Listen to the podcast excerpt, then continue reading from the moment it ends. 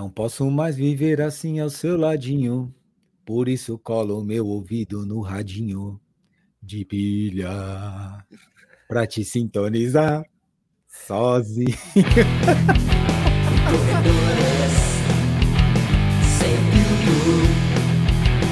Corredores sem filtro. Está começando mais um podcast Corredores Sem Filtro. Meu nome é Sérgio Rocha. E eu sou Vinícius Stuck. Pô, eu tô rindo aqui de tão ruim que eu canto, velho. Puta você tá tão rindo você falou até Vinúcius, né? Vinúcius, né? Mas Vinícius, Vinícius Stuck, vulgo aí. Pangaré Escovado. Estamos aqui para bater mais um papo com a galera aí.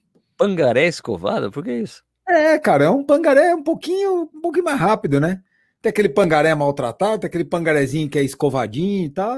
Parece bonito, mas é pangaré igual todos os outros. Parece que Bom, é um pouquinho melhor, mas, mas é tudo a mesma tranqueira.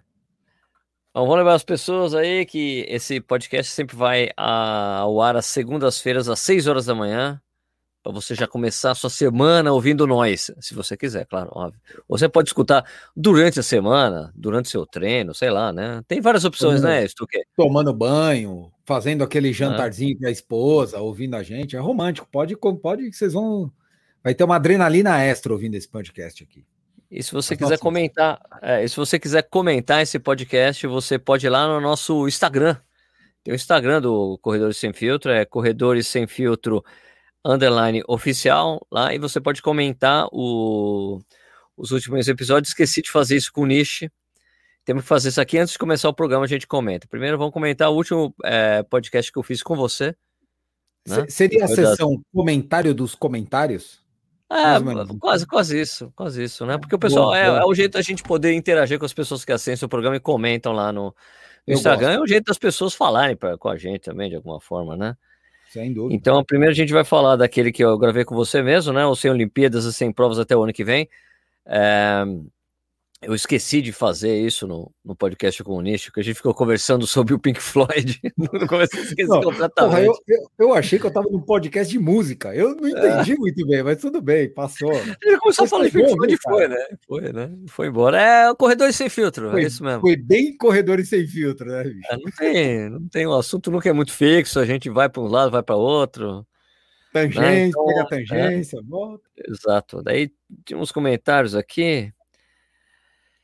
É, teve a discussão exatamente do que a gente estava falando, do problema que teve no quadro de medalhas, né? Que foi a primeira Olimpíada que os Estados Unidos não estava liderando o quadro de medalhas, liderava uhum. no número de medalhas, só que a China tinha mais ouros e normalmente quem tem mais ouro lidera o quadro de, de medalha. Uhum. Só que os Estados Unidos não se conformou e trocou essa ordem, assim. Trocou, mudaram, mudaram a chavinha, né? Na, na última hora. Ah, não pode, porque na verdade o que importa é mais medalha, porque sempre tiveram mais medalhas e mais ouros, então era normal. Sim.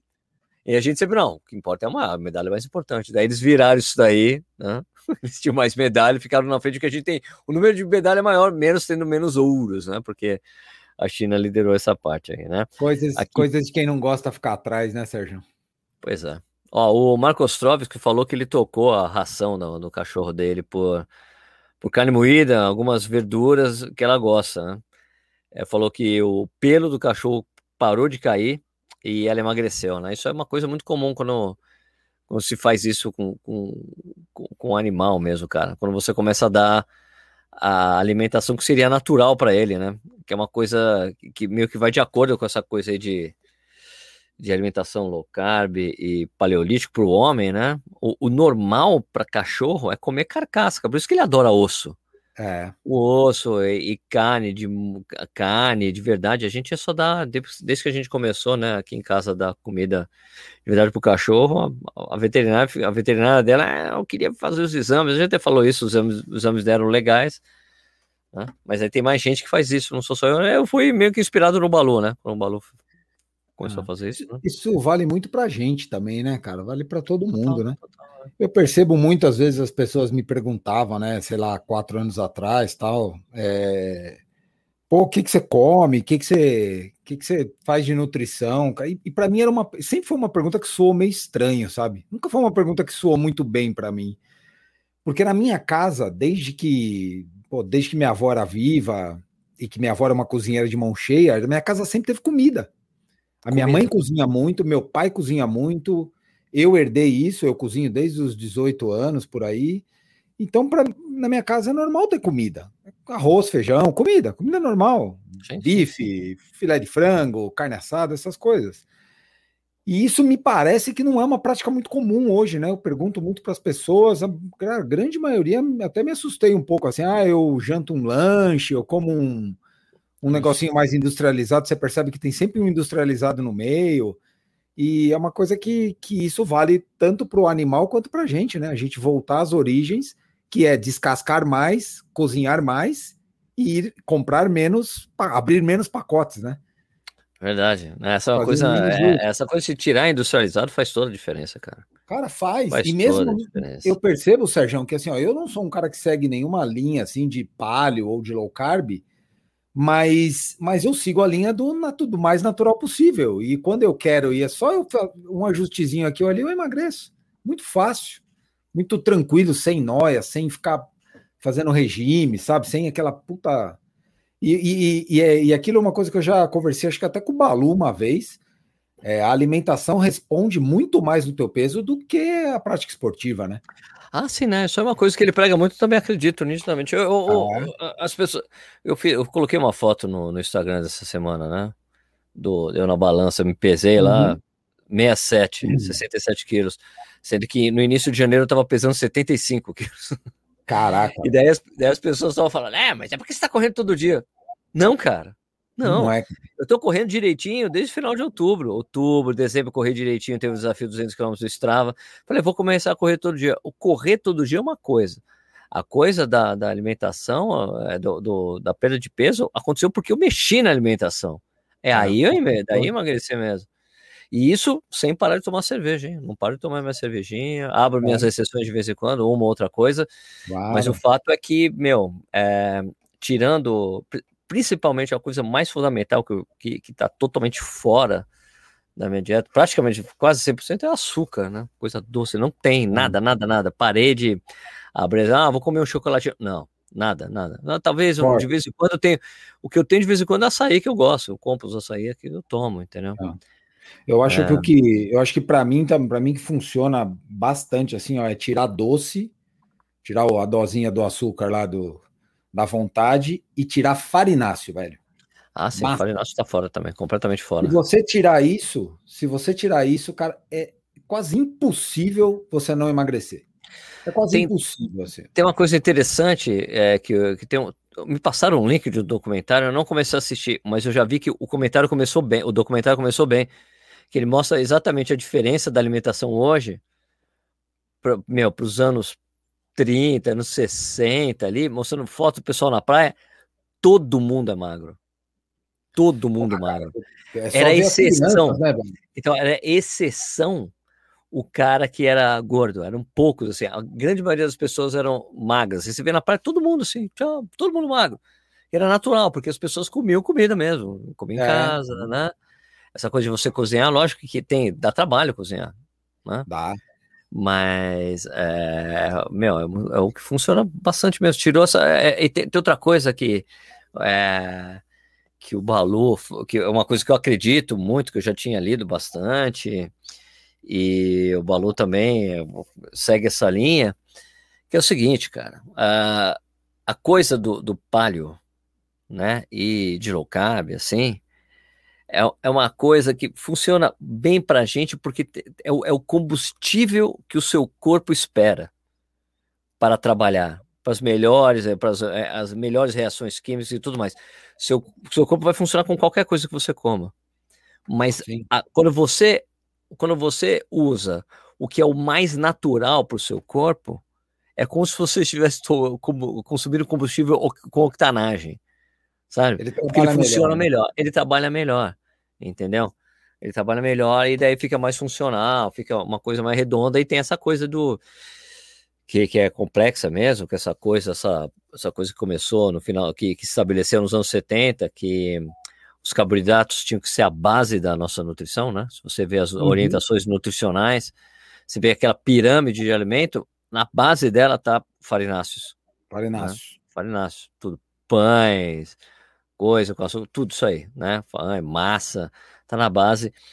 E, e a gente sabe que quando a gente. Todo mundo. As pessoas sabem disso, né? Sabe disso, não é, não é nenhuma novidade, né? Você consome carboidrato, seu corpo fala: escuta, vou usar isso aqui em forma de energia, o excesso eu guardo em forma de gordura, né? Então, se você não consegue, seu corpo não fica usando essa energia o tempo todo. Quando você começa, come muito carboidrato, seu corpo vai pegando vai colocando gordura. É por isso que as pessoas vão engordando. A gente sabe que para engordar gado, basta dar grão para ele. Engordar o pouco, dar milho. Milho? Entendeu? Você, como é que você engorda, gente? É com bastante carboidrato, né? Ah. Então, se você diminui bastante, tipo assim, eu não cortei completamente o carboidrato, você come, acaba abrindo uma outra exceção ali. Eu, eu acho, eu acho. É uma coisa que eu conversei com o André Burgos, foi uma coisa que me libertou muito, sabe? É, porque assim, eu, eu, eu, li bastante sobre nutrição, bastante mesmo, muito. Li a grande maioria dos livros que o Balu leu, eu li também. Né?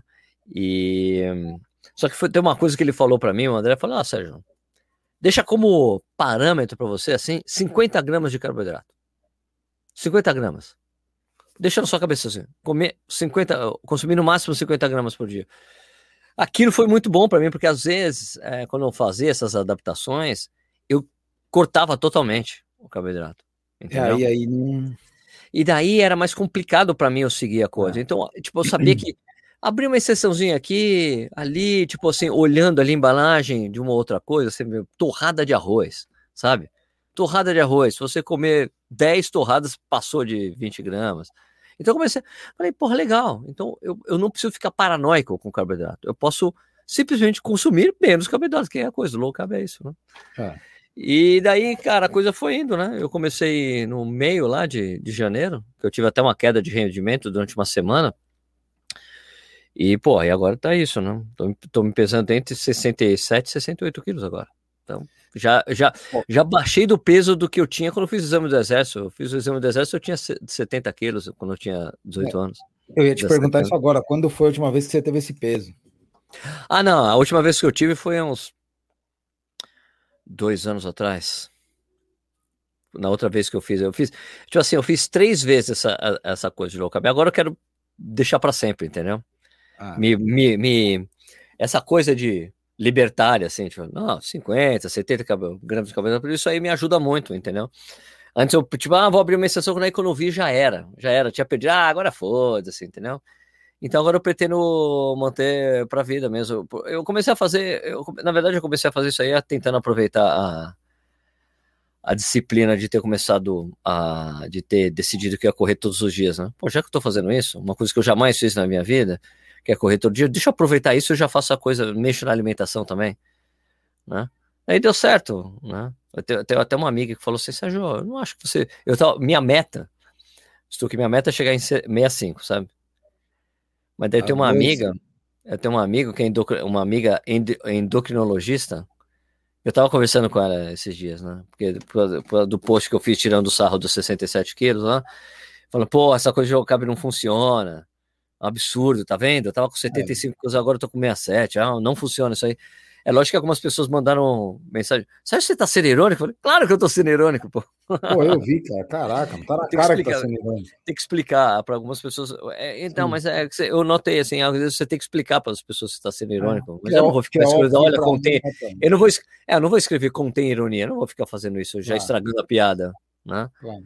A brincadeira.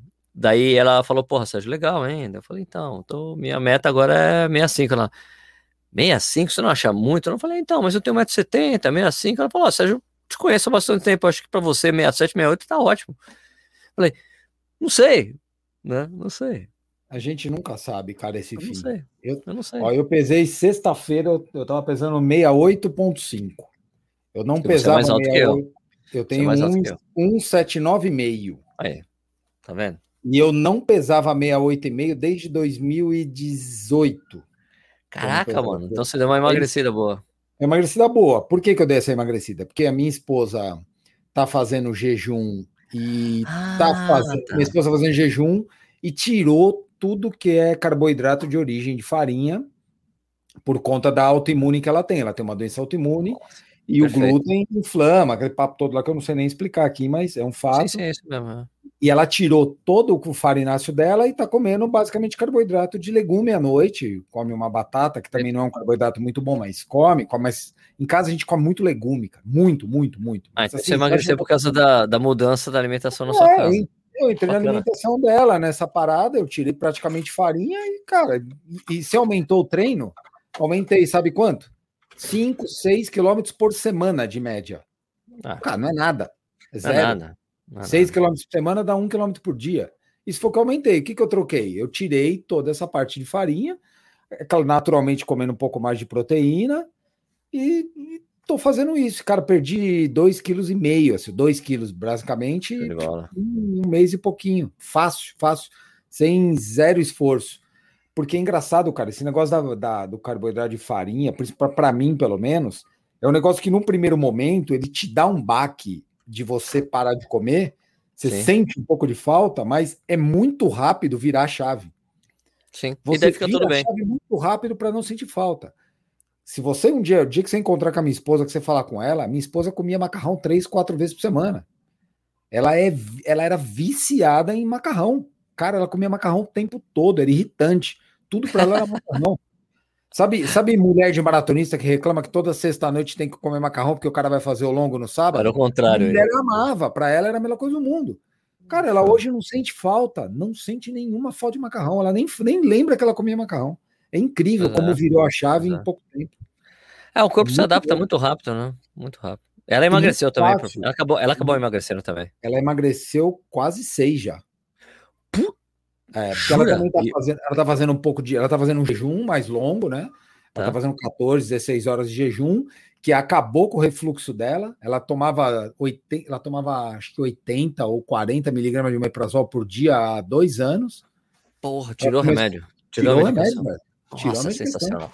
É, doença autoimune, quando você faz jejum e Tirar farinha é foda.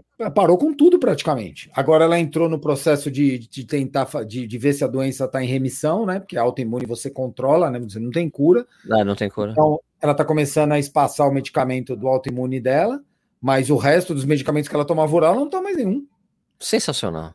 Vivia passando mal em casa, acordava à noite com, com a garganta pegando, com suco gástrico voltando, não tem mais nada. Acabou tudo. Zerou. Demais. Zerou. É inacreditável, cara. É um negócio assim, ó, passe de mágica. Assim. Uma semana que ela que fez, ela já sentiu diferença. Agora, se você perguntar para ela agora, ela tomava café da manhã empurrado, porque a nutricionista falava, ah, você tem que tomar café da manhã, e ela nunca gostou de tomar café da manhã. Olha como, olha como a sabedoria do corpo mostra pra gente um pouco do caminho, né? Sim, ela, sim. ela sempre odiou café da manhã. E toda vez que ela era nutricionista, o cara mandava comer às sete tem da comer, manhã. É mais importante do dia. 10, é, todo aquele papo. Cara, ela fazia isso passando mal. Hoje ela não toma café da manhã, ela almoça direto. Puta merda, ela é a pessoa mais feliz do mundo. Não Nossa, mudou, então. Então, então teve uma mudança ferrada de felicidade na sua casa aí, né? É louco, mudou pra cacete. O astral da minha esposa hoje, puta, é outro. Outro, outro, outra pessoa. Outra pessoa. Puta, que Melhorou bacana, velho. Que melhorou o ciclo menstrual dela, melhorou, tá, tá tendo menos, ne, menos neura, tá menos raivosa quando dá aquele período. é, tem um xizinho aqui, velho. Aqui, ó. Vou mostrar para você. Ó. A galera não tá vendo a gente, eu tô mostrando um calendário pro Sérgio. Ó. É. Tem um xizinho vermelho. Dá pra, não dá para ver. Tem um é. xizinho vermelho no dia que ela, no dia que ela vira o bicho. Já, a gente já anota aqui que é para eu saber. Anota porque sabe, você sabe que é o dia que é complicado. Medo, é, o dia, é, o dia, de não responder. Se ela tá, não responda. É. Foi um jeito que a gente arrumou de não ter encrenca. Então eu, eu, vejo que ela tá meio cascuda. Eu vou no calendário aqui, olha, opa, tá perto. Então ah, eu já não respondo mais, já não dou. Deixa, deixa, deixa. E aí a gente fica bem, cara, graças a Deus. E, mas e até isso melhorou, cara. Ela tinha umas TPMs meio brabas assim. Até isso melhorou nela. Incrível, cara. Uma mudança simples de alimentação, muito simples. Não toma café da manhã, cortou farinha à noite, cortou farináceo. E fala como, como é, o jejum e farináceo. Jejum e farináceo. Acabou. Sensacional. Acabou. O resto come tudo igual, hein? O resto come tudo igual. Come um pedacinho de chocolate de vez em quando, come lá, come as coisinhas dela lá, tudo normal. Demais. Incrível. Muito bom, muito bom. Legal, legal ver isso. Bom, então, vamos falar do, do assunto do podcast de hoje. Tinha umas perguntas, a gente começou, a gente pegou a resposta de uma pessoa que foi Vê embora. Né? É. Falamos do Marcão. Então, Caetano Ricardo falou, como sempre, mais um episódio sensacional. No Spotify tem a banda dos intervalados. Ah, ele pediu para colocar as outras músicas, eu tô tentando. Ah, é. O Jorge Rapaz. Ferreira falou: não me desmotiva, vou correr a virtual e maratona de Londres e Boston. Com esse objetivo, só com esse objetivo eu consigo manter os treinos, que estão bem devagar. É complicado mesmo. Né? Agora, deixa eu ver do último aqui que eu fiz com. Que foi com o Nishi, que a gente falou, né? De quando. A gente contando as histórias de o que, que a gente usava quando começou a correr, né? eu dei muita risada assim, eu lembrei de tanta coisa, velho. Pois é, né, mano? Você, você nunca, vocês nunca correram enrolado com plástico? Nunca? Quer dizer, pôr saco de lixo para emagrecer. Você colocava, você colocava saco de lixo? Porra, lógico, pô. Eu nunca coloquei saco de lixo para emagrecer. Porque, porque as pessoas te falam, isso aí é ridículo, é perde só água. Né? Pô, é ridículo, mas vai contar pro Zé, pro Zé Mané aqui em 2002 isso. Corria direto. Eu tomava, pior que eu tomava cerveja no sábado, enchia a cara, depois ia correr no domingo com o saco de lixo. É, é, por isso que as pessoas já olhavam diferente para as pessoas que corriam antigamente. Tá vendo? O cara corria com saco de lixo. Nossa, tá Sérgio. Passava filme trash na barriga, assim, ó. Sabe aquele filme que. Aquele filme que a gente usa para fechar a coisa é. em casa? Passava na barriga, que achava que aquilo lá ia queimar a gordura da barriga. Nossa, você caía nessas coisas, velho. Tá louco. Caí, Sérgio. Puta que eu pariu, velho. O Mirinho Terra falou que ele já teve sorte porque começou a seguir as dicas do, de vocês, é que ele falou, né? Mas comecei a correr com camisetas e bermudas esportivas da Adidas para academia. Hoje uso camisa de poliamida, minha preferida é do Correio do Nadamanto, e, dois, e shorts 2 e 1, um, com bermuda de lycra. Mas esses Não, shorts é... são difíceis de achar, é verdade, né? Isso aí também é subido. É, é impressão minha ou aquele negócio do dry fit ficou até hoje? Pô, não existe mais, né, camiseta dry fit, que era uma coisa da Nike, né? Era uma marca era da isso, Nike, né? Também, né? Camiseta para correr era dry fit, né? Ai, tem que ser aquela camiseta dry fit, dry aquela fit, fininha. Mas o dry fit ele machucava o mamilo. Opa, comia o mamilo, não machucava o mamilo, pô. Poliéster, porque era um poliéster, poliéster. diferente. Né? Eu, eu, esqueci desse tipo de tecido, quando eu estava falando com isso, tinha esquecido. Porque ainda era, poli, era um poliéster especial, já era um pouco antes do, da poliamida, do pessoal começar a usar muito poliamida, porque a poliamida, ah. a poliamida não machuca, né? O poliéster machuca. A, a poliamida machuca, mas é muito depois, assim. O poliéster machuca é. já no início, né? Começou a correr, dá 5 km já tá doendo, né? Já, a, a poliamida também machuca, demora muito mais. A poliamida, ela só machuca o mamilo se ela tá molhada. Se ela ficou molhada, se fica na chuva, se tá chovendo. Mas demora muito. É, mesmo assim, demora, demora muito. muito.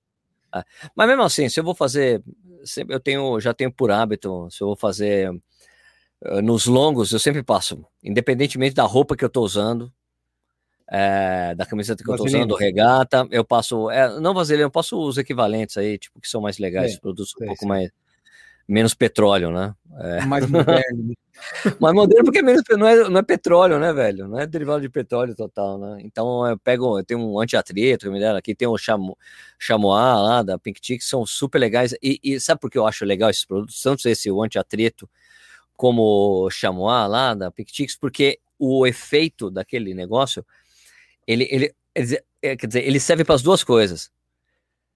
Ele serve para te proteger e se você tiver uma, uma queimadura lá, como é que é? Uma assadura, ele ajuda a regenerar até. até ele, ele, tem propriedade de regeneração. De regeneração.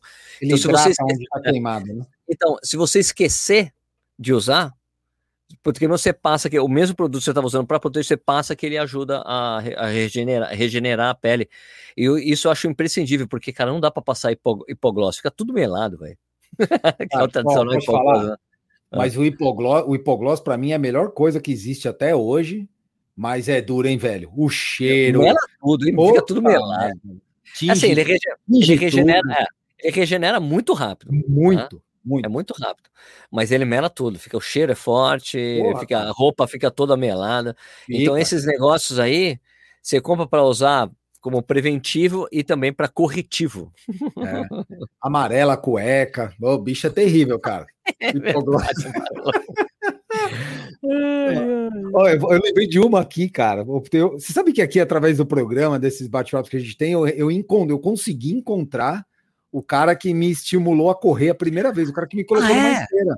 É, é mesmo? Ah, você falou dessa história. Você, você falou dessa nunca mais. E aí, reencontrou como? Reencontrei, alguém avisou? Encontrei o cara, alguém conhecia ele. Pô, o professor Zelão que você conhece é um cara assim. Eu falei, é ele. E aí o cara me marcou jura, no cara? dele e encontrei Porra, ele. que bacana. E aí? Ele dá aula na Biorritmo, lá tal, a gente trocou uma ideia. Ah, então o cara tá bem, então o cara tá bem. Ah, tá, graças a Deus tá. Então estamos esperando acabar a pandemia, eu vou lá dar um abraço no cara e agradecer a mudança que ele fez na minha vida, né? Mas o Zelão Posso... tem uma história engraçada, cara. É, Se ele ouvir a gente aqui, ele vai rir disso.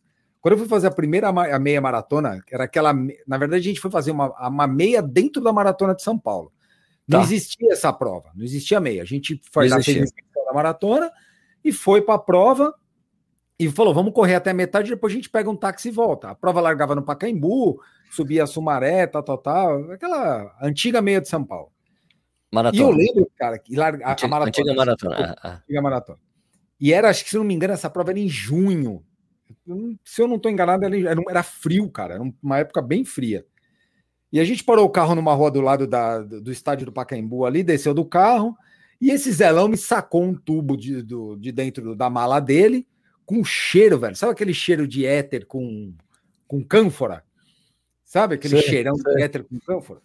Aí ele pá, começou a passar na mão aquele troço, passar nas pernas. Eu não entendia porra nenhuma. Eu falei, ô Zelão, o que, que é isso? Ele falou, cara, isso aqui é o pancadão, velho. Você tem que passar isso aqui na perna.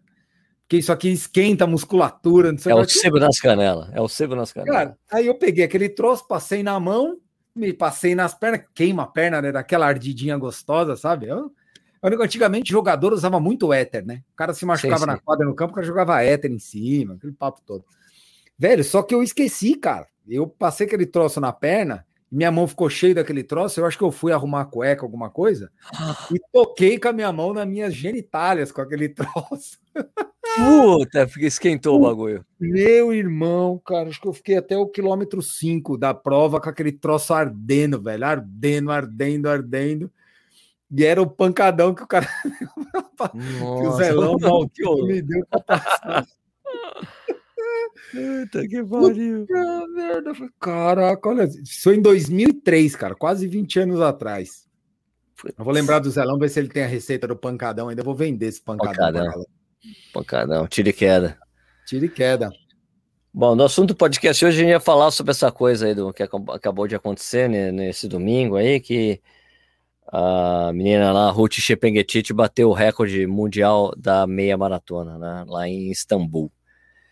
E é uma coisa interessante a gente falar, né, porque esse ainda é, é uma coisa importante deixar muito claro o seguinte, essa ainda, ainda era uma marca intocada pelos tênis de placa, né, assim como a gente é. já tinha visto acontecer na maratona, que, tipo, ninguém fazia 12,16, de repente a menina foi lá e fez 12,14, né, é. com super tênis, né. A gente viu isso acontecer nos 5 quilômetros.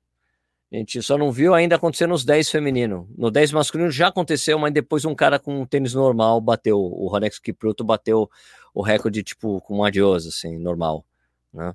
Então é uma marca que ainda não tá, mas essa era uma marca que ainda não tinha sido tocada, então eu achei engraçado que eu vi umas, é, umas pessoas no Instagram, é, ele vai falar que o tênis, que foi o tênis que ganhou a prova, eu falei, mas, cara, o tênis bateu 30 segundos do recorde anterior, cara. É a mesma coisa do, do tipo, e você vê o recorde que o Camora tinha feito, que era 5801, o cara baixou mais 30 segundos com o tênis de placa, né, cara? Que é com a Dios Pro. Então, a gente, será que a gente vai ver um fim nisso aí? Isso que eu ainda, eu acho, eu não sei se ainda, se, se essas coisas, a coisa do, do a coisa do Cão Hora, quando ele fez 5801, falei, puta, ninguém vai bater esse tempo agora. Daí os caras falaram 57,30. Né? Mas aí o, o 2-1, 2-1-37, né? 38, 8. 38, 2-1-38 do, do Kipchoge. 39, 39. 39, 39 2-1-39. 2-1-39 do Kipchoge. Será que é intocável? Será que alguém vai, de repente, chegar lá e destruir? Você acha que os tênis ainda vão fazer esse tipo de coisa? Né? O que, que você acha? Cara, sabe que eu, eu tava pensando nisso, porque isso reflete até coisas pessoais nossas, e depois a gente pode entrar por esse lado, né? Mas eu parto um pouco do princípio, Sérgio, que a evolução ela vem do exemplo, né? Você precisa ter alguém que crie uma nova referência para que essa referência é, ela continue ela continue caminhando para baixo, né? Isso a gente pega em todos os ah. esportes, foi assim. E quando você tem um gap muito, muito longo, isso, isso, isso prova muito na, na maratona feminina. A, a, marca da Red Cliff era de 2003, né? Isso, 2,525. 2,15, né? 2,1525. E a marca da Cosgay, a, quando a Cosgay bateu, foi 2,18? 18 ou 19? Acho que foi 2,14. Não, é, mas foi em 2018. Chicago, isso. Chicago 18. Então nós estamos falando de 15 anos praticamente de diferença, né? O que que teve nesse meio termo aqui, que nesse meio tempo que que aconteceu? Não tivemos nenhum atleta, será que que, que tinha nível para conseguir bater ou buscar a marca da Red Cliff? Ou será que a gente ou, ou será que a gente não teve gente inspirada ou tentando buscar a marca da Red Cliff? Foi 19, 19, 19, né? 21404. Não, 16 anos, né, cara? Puta merda, é muito. Eu acho que não, acho que tinha, é, mas eu acho que eu acho que tinha. Tinha atletas que seriam capazes, mas acho que não tinha a busca, cara. É, né? esse é o ponto. É aí, que eu, é aí que eu ia chegar. Eu acho que o que faltava aí é a busca. E essa busca, se a gente tem gente inspirando o esporte, que é por isso que, que eu bato, que a gente fala, que eu, eu falo muito nisso com, com os amigos, que as marcas têm que olhar para o esporte profissional, as marcas têm que incentivar o esporte profissional, têm que bancar atleta profissional, acima de tudo, porque são eles que são a peça motriz do esporte. É ele, eles que geram atletas, atletas que geram marcas, que inspiram pessoas, que querem melhores marcas e que a roda gira.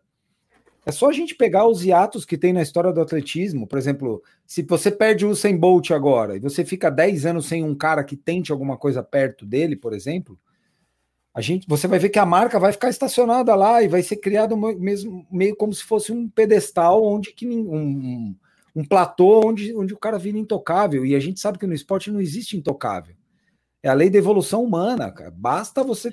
É, mas ó, você via, você via. Eu concordo com você, concordo com você. você mas você via no masculino isso acontecendo. Os caras sempre Sim. tentando buscar o recorde, buscar, buscar, buscar, tentar buscar, tentar buscar.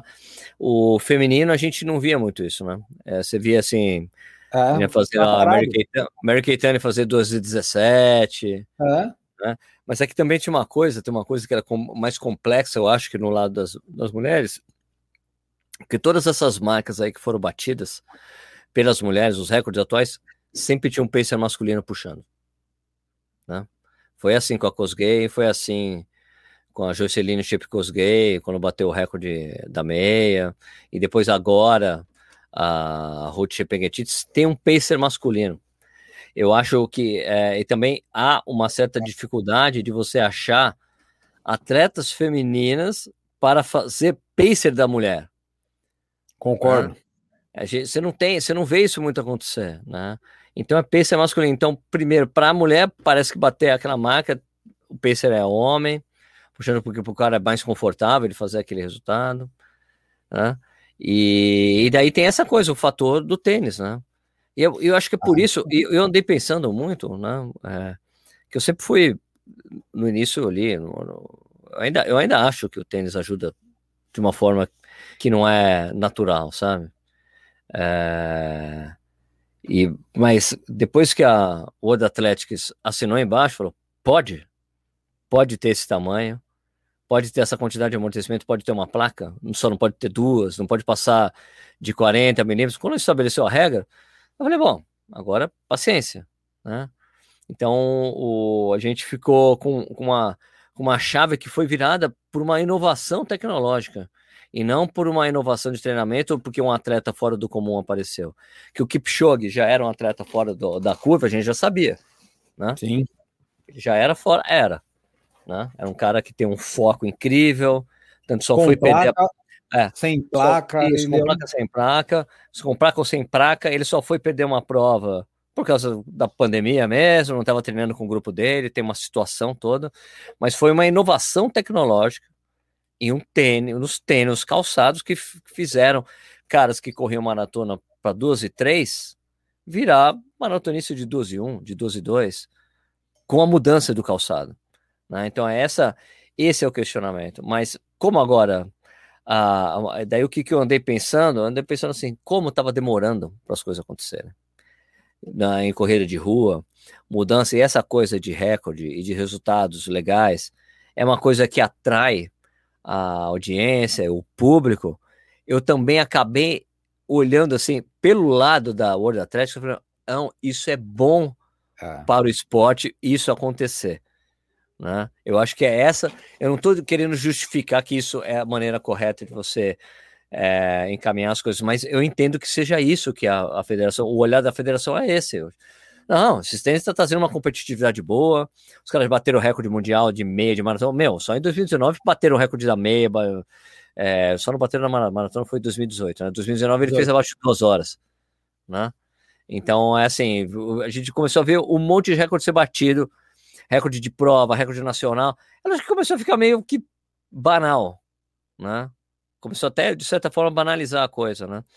É, porque também tinha, tinha a, a, banalização também se devia ser ao fato de sempre ser o, o Vaporfly, sempre ser o tênis da Nike, né? Então isso causou uma certa celeuma, né? Porque é o tênis da marca que está fazendo. Ah, qual tênis está usando? Ah, Vapor. Ah, aí, tá vendo? Vaporfly. É agora que, é, agora que todas as marcas é, lançaram o seu tênis aí, né? Tipo, tipo, é, os competidores de, das marcas, tipo assim, outras marcas, eu digo assim, as grandes marcas, né? Super grandes. Né?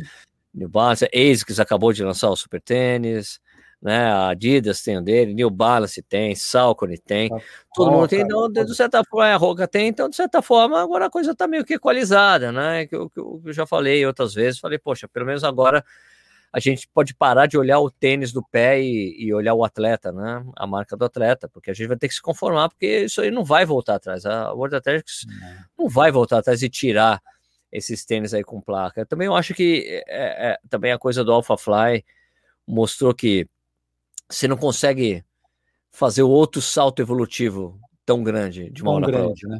Ah, o, o, o Vaporfly foi, essa, foi esse salto e pronto.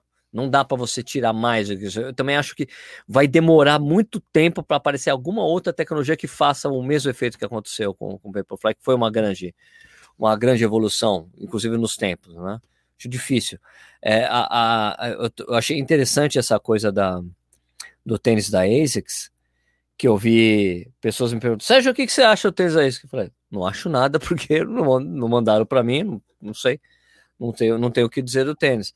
Não, mas eh, por que, que você acha? Porque já estão dizendo que ele é melhor que o Vaporfly. Eu falei, quem está dizendo isso? Os atletas patrocinados pela, pela ASICS. Ah, é o melhor tênis, tênis mais rápido que eu já usei até hoje. Velho, ah, então acho que tipo, difícil é, você determinar o que, que é melhor do que a gente tem que testar, correr com os tênis para poder falar isso, né? Ter essa certeza, né? Uh, espero, espero que a ASICS mande para poder testar, né? Para ter a minha opinião sobre o produto, claro, né? Mas o que a gente viu ali na Elite, que o Elite gosta de usar o Vaporfly mais do que o AlphaFly. Você não vê, vê poucos AlphaFly sendo usa, usados pelos atletas de Elite porque ele é um tênis mais pesado, né? Eu já falei dessa coisa aqui, hum. tipo, os caras se conformam em usar um tênis que é super alto, super macio, mas, pô, ele pesa 200 gramas. 200 e poucas o Alpha Fly é mais pesado. O Adios Pro é mais pesado também. O Adios ah. Pesa ali 240 gramas, é o meu, o meu tamanho. O Vaporfly pesa 206 gramas para mim, é mais, mais leve, né? Mas o que determina também quem vai usar esses tênis na Elite hoje é o patrocinador, né? O patrocinador, não, eu tenho um tênis tão bom, tipo, do mesmo nível do Vaporfly, é mais pesado, mas você vai ter que usar porque é o tênis da mesma cor. Ah, beleza, né? Também, tanto que o cara o Kandi, que foi o cara que ganhou a meia de Istambul, ele estava de Adios Pro, né? E ganhou ah. tranquilo, ganhou. Ele, ele deu o, o Kandi, ele deu uma de Kipchoge, cara, nessa prova. Passeou, né? Tava, tava, ali, tava todo mundo junto até certo tempo. Ele falou: Olha, eu vou, eu tava, eles estavam correndo, meu, para uma hora a prova. Estava correndo a, é. estava correndo a a 3 e não, a 2,51, 2,52 na meia isso é Ninguém é queria ganhar, né? Ninguém queria ganhar. Ele falou: Quer saber, meu? Vocês não querem ah. ganhar essa porra que eu vou resolver. Ah, tinha um detalhe, tinha um detalhe o seguinte: que eu entendo que os caras saíram devagar. Entendeu? Eu entendo. O asfalto tava molhado. Quando o asfalto tá molhado, os caras já tiram o pé naturalmente. Eles tiram o pé. Ah. Né? Eles tiraram o pé, mas vamos de boa aqui. Tanto que teve uma hora que o Pacer ficou um tempão bem na frente, assim, tipo, liderando totalmente a prova, o Pacer. Na hora que os caras foram chegando ali, o cara foi dando uma quebrada e tal. Né? Mas ele deu uma de Kipchoge porque chegou uma hora assim, olha, gente, era ali que quilômetro 17, 18, ele, gente, dá licença, eu vou ganhar a prova, tá? Dá licença, ele vai. Ah, E, agora interessante que essa geração nova desses atletas aí, isso o quê? Geração Caras nova. novos, né? Não, não, quer dizer de geração nova. Os caras com relógio mesmo no pulso, olhando o ritmo que tá correndo. Já não é mais, já não, não é... é mais aquele, não é olhando o carro madrinha. Não é olhar o carro madrinha, o cara, ele olha o relógio. Então, tipo, então ele olha, então ele olha ritmo. O Kandi faz isso, o Joshua Cheptegei faz isso, entendeu? Os caras correm agora olhando o relógio, com o ritmo eles, deixa eu ver, ok, vamos aí, hum, vamos embora, vou apertar agora, sabe? É, é, mudou mesmo a geração de atletas. Os caras já estão colocaram os GPS no pulso do atleta e ele fica se orientando por isso agora mesmo. Ah, cara, isso é meio, é meio inevitável, né? Eu acho, eu acho ah. que o, se você tem um GPS no pulso, a chance do cara não se balizar por ele ao longo do tempo, né? De você não, não, você escapa, você fugir do, do balizamento do GPS é muito difícil, né? Você fica é. meio, você, você tem que aprender no treino a não depender desse troço a não confiar 100% no troço, né, a fazer aquilo que a gente fala, que é a relação de percepção de esforço versus velocidade, para você ir aprendendo como seu corpo funciona. É, agora a questão do tênis, Sérgio, eu, eu, eu acho que assim vai demorar, concordo com você que a gente vai demorar para ter um outro salto evolutivo, até porque eu não vejo no curto prazo nada nada que vai mudar muito o panorama do que a gente já tem hoje. E é muito claro que o tênis ajudou a quebra de marca principalmente ah, nas provas grandes, isso é fato. É, é, é nítido, assim, é, é você, para todo mundo que corre, é muito nítido a, dif a diferença quando você faz uma prova de 10 km para a morte e quando você faz uma prova de 42 km para a morte, a diferença é muito grande assim do que você sente. Muitas vezes no 10K, o maior limitante teu é frequência cardíaca, é, é coração, é pulmão, você não consegue nem respirar. Você fica naquela sensação de falta de ar o tempo todo. Enquanto que numa maratona, 100% da tua, da tua deficiência vai ser muscular. Você não aguenta, tua panturrilha dói, tua coxa dói, teu quadríceps, tudo dói. Então, para mim é muito claro assim que o tênis ajuda nesse sentido. Né? Então, você pega isso elevado para um cara desse nível, porra, e, e quer você quer queira, quer não, para muitos caras ainda é uma novidade ainda é uma novidade. A gente está falando que era um tênis restrito à marca, a Nike, até meados do ano passado, praticamente, Isso. né? Só eles tinham produto. E a partir de agora que essa expansão com as outras marcas teve, que você está vendo outros atletas usando, para esses caras também é novidade. Então, e tem um outro ponto que eu vou acrescentar na nossa, na nossa discussão aqui, que é o tênis, que é o exemplo, né? A gente falou muito do exemplo de ter um cara sim, forte sim. puxando dando o exemplo e fazendo com que os outros tentem buscar o cara. E tem um terceiro ponto que a gente discute muito isso, que é até que ponto o fato dos caras não estarem competindo o tempo todo também não está ajudando neste momento a sair esses tempos, cara, fora da curva, né? Falar 30 segundos, 40 segundos numa meia maratona, puta merda, velho, é uma eternidade, é um caminhão de segundos. Você tem toda a razão, concordo totalmente com você. Esse é um elemento que eu também levo em consideração. É, não tem tanta competição, os caras podem escolher mais. A gente tava vendo isso muito na maratona, porque às vezes cara, os caras correm duas maratonas por ano, né? Mas a gente tá vendo isso nessas distâncias é bem interessante mesmo, né? E eu acho que isso, e, e, e também eu acho que é por isso que a gente tá vendo alguns amadores batendo muito recorde pessoal em treino. Ah. É isso, o cara não tem prova, bicho. É o cara acaba, acaba podendo se dedicar de uma forma diferente aos treinos, com mais consistência, e faz uns negócios diferentes. É lógico que a gente vai ter que ver depois, quando isso, isso tudo acabar, quando acabar, e se é que vai acabar, porque a gente está numa é. fase bem complicada aqui no Brasil, é, é de o cara depois chegar na prova e vai ir super bem na prova, porque. Ele vai ter sabe? que ratificar, né? Porque... É, vai ter que ratificar, mas também vai ter outra coisa interessante, que é é a falta de ritmo de prova, né? É, que é uma coisa mesmo. é você na a adrenalina da prova, né? Você vai ter que se reacostumar com isso e isso interfere muito no dia também, né? E a prova, Sérgio, a prova tem uma coisa para mim muito clara assim, que é o time.